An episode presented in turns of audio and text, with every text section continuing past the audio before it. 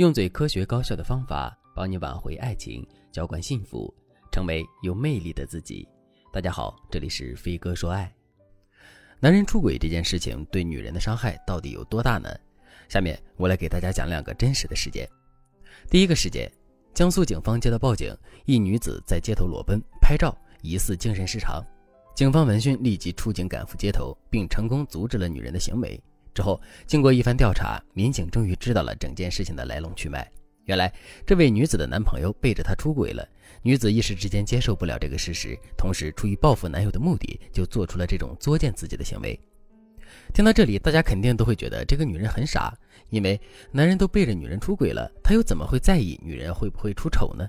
所以，女人作践自己的行为也仅仅是作践自己罢了，不会有其他任何积极的作用。可是，在现实生活中，这么作践自己的姑娘其实并不在少数。第二个事件，在安徽宿州的大街上发生了一起母女搭配手撕小三的事情。女儿猛踹小三的屁股，妈妈当街撕小三的裤子，现场围了很多吃瓜群众。事情的经过是这样的：当天，女儿和妈妈一起逛街，从商场出来的时候，他们看着小三挽着男人的胳膊，两个人还有说有笑的。女儿瞬间意识到自己被绿了，于是就直接上去撕起了小三。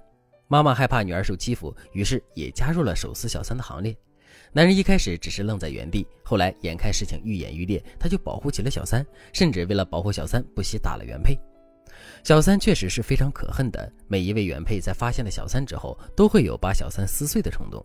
但我们也要清醒地认识到，手撕小三、当街侮辱小三，这都是有法律风险的，搞不好我们也会把自己搭进去。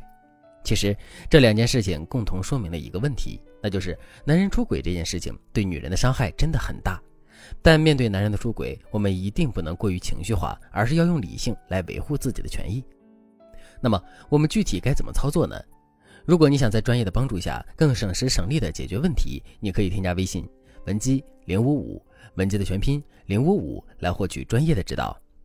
你也可以先根据下面的这三个基础步骤进行初步的操作。第一步，留存证据。发现老公出轨的事实，或者是直接面对小三的时候，作为女人，我们的情绪真的很难不失控。不过，越是在这个时候，我们就越要理性的去处理问题。理性处理问题的第一步就是，我们一定要留存好充足的证据。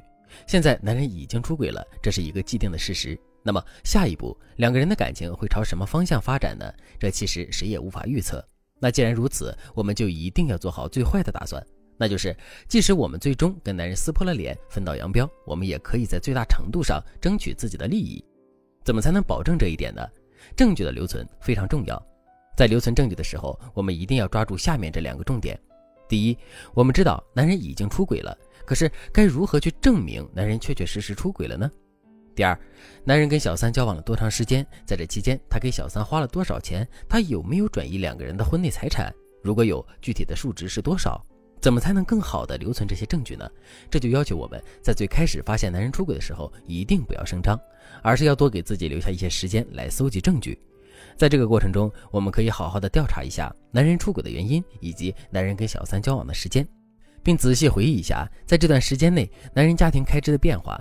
另外，我们也可以多多监控男人的手机、各种社交账户，甚至用跟踪男人的方式来搜集到更多的信息。但在这个过程中，我们一定要忍住，不能轻易的跟男人摊牌。做好这一切准备之后，我们就可以找一个合适的时机去跟男人摊牌了。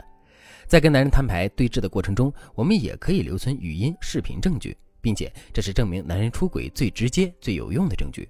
如果男人日后改口的话，这些证据可以有效的帮到我们。第二步，立威。出轨是原则性的问题。不管我们到底想不想原谅男人，我们都要在男人出轨之后树立自己的威严，否则男人肯定会更不拿我们当回事的。那么，我们到底该如何在男人面前立威呢？首先，我们一定不要轻易松口，轻易说出原谅男人的话。不管我们之后对男人开出了什么条件，对男人施加了怎样的惩罚，只要我们轻易的原谅了男人，男人都不会再把我们当回事儿。正确的做法是，不管我们想不想原谅他，我们都要把这个过程拉长。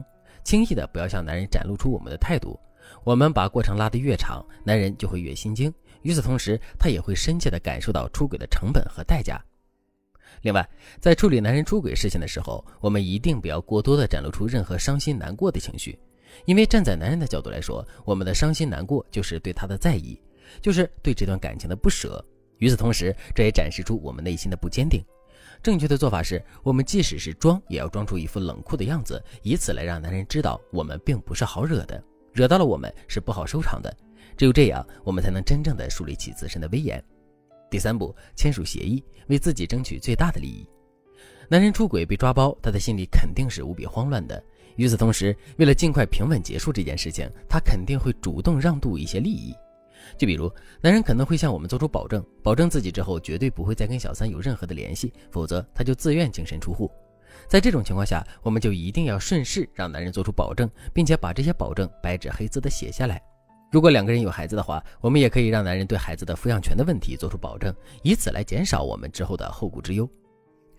总而言之，什么对我们有利，我们就在什么地方跟男人签署协议，以此来为自己争取到最大的利益。如果你对这节课的内容还有疑问，或者是你本身也遇到了类似的问题，可是却不知道该如何解决的话，你都可以添加微信文姬零五五，文姬的全拼零五五，来获取专业的指导。好了，今天的内容就到这里了，感谢您的收听。您可以同时关注主播，内容更新将第一时间通知您。您也可以在评论区与我留言互动，每一条评论、每一次点赞、每一次分享，都是对我最大的支持。我们下期再见。